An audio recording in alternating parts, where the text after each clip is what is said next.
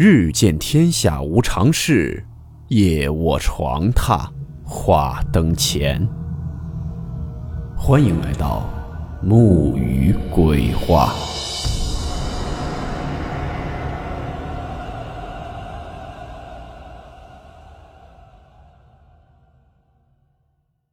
大家好，我是木鱼。在咱今天的故事开始前呢，先跟大家通知一条好消息：这《木鱼鬼话》第二季正式发布了。啊，听木鱼故事不够听的听友们，可以去木鱼的主页订阅《木鱼鬼话》第二季。咱的第二季《木鱼鬼话》将给大家带来一些中篇类的恐怖故事，满足一下大家的胃口。鬼话一和鬼话二呢，都会持续更新的，放心，鬼话一也不会停更的。希望大家可以多多支持。木鱼在此感谢各位听友了。咱今天讲述的这个故事，是一位叫做在逃小作精提供投稿的。故事名称：桥墩上的尸体。温馨提示：本故事含有未经证实的内容和边缘化知识，部分内容超出普遍认知。如感到太过冲击自己的主观认知，请大家当做故事，理性收听。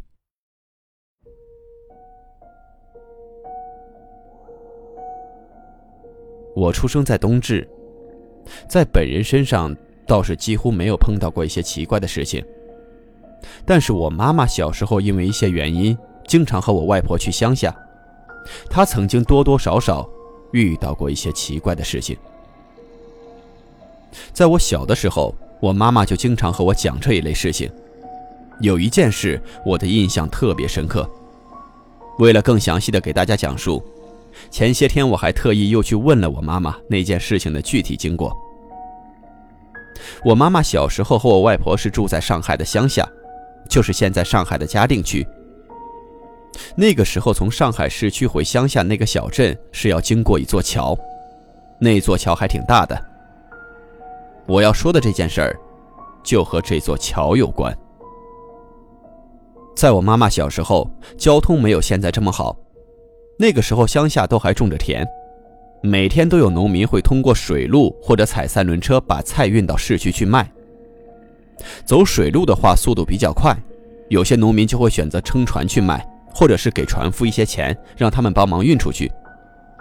也正因为如此，那个时候的船夫。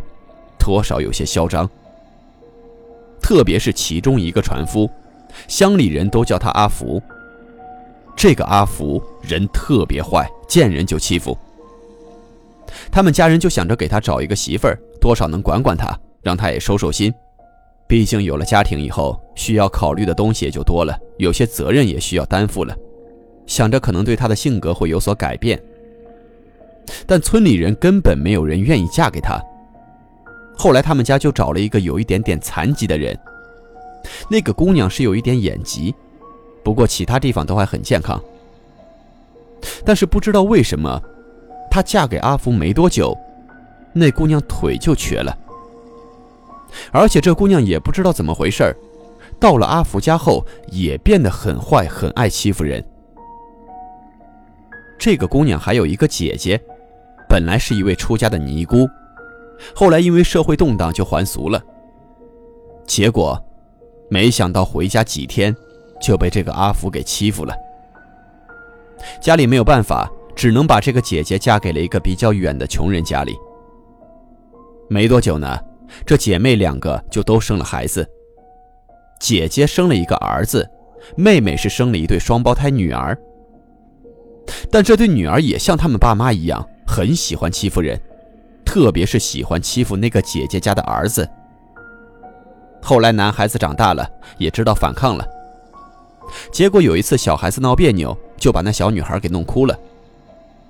这女孩的爸妈直接就冲出来打了那个小男孩。乡里人本就一直都看不惯他们家，只要这阿福和村里人一吵架，村里人就会咒骂这阿福，说他迟早要挂死在那桥墩上。我妈妈小时候个子长得很小，有时候她跟着外婆去乡下，遇到了那阿福，他就经常用一些难听的话说我妈。我妈很委屈，就告诉了一个当官的表哥，这个表哥听后就去阿福家骂他，说再欺负我妈妈就把他们家给拆了。结果这个阿福记仇了。这个表哥有一个缺点，就是爱打麻将。后来这阿福就去举报了，害得妈妈这个表哥被撤了职，派去看牛棚。从这以后，那阿福就更加嚣张了起来。村子里的人见了他就骂他，说他迟早挂死在那桥墩上。后来在他们家女儿大概八九岁的时候，有一天，这个阿福帮村里人把菜运出去之后，回来的路上，人忽然消失了。那个和他搭档的船夫说，明明阿福和他一起回来的，他们还一直在聊天，可是进村没多久，这人就不见了。大家都认为他可能是掉进了河里，但是那条河并不是很深，水流也不急，而且船夫都会游泳，根本不至于淹死。但是捞尸队捞了三天三夜都没找到人，大家都在猜测，这个尸体会不会飘到黄浦江去了？但是城里回来的人都说没有听到新闻，这人就这样不见了。在他消失后的第七天，忽然有个人就想起来，说他会不会在那桥墩上？跟捞尸队说了，这捞尸队又下去找，把村子里的桥找了一个遍，最后在进村的那座大桥的桥墩上，发现了他。他以一种很怪异的姿势挂在那桥墩上。我妈妈说他那个时候还小，没去看。但是她说，听村里的人说，这个阿福居然死死地抱在桥墩上，一个捞尸队的人都没办法把他打捞上来，好几个人费了不少劲才把他弄上来。后来因为他们家一直欺负别人，村里人也没人愿意帮阿福去照顾他家人。没多久，他的媳妇儿和两个女儿，也从这个小镇上消失了，全村人都没人知道他们的下落。就好像人间蒸发了似的。再后来，我妈妈就和我外婆回到了城区。至于那阿福的那些家人最后去了哪里，就不清楚了。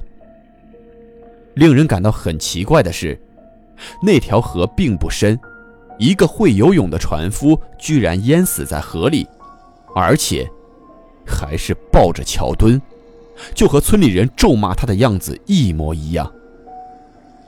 这件事让我也感觉啊，真的是人在做天在看，恶人自有天收。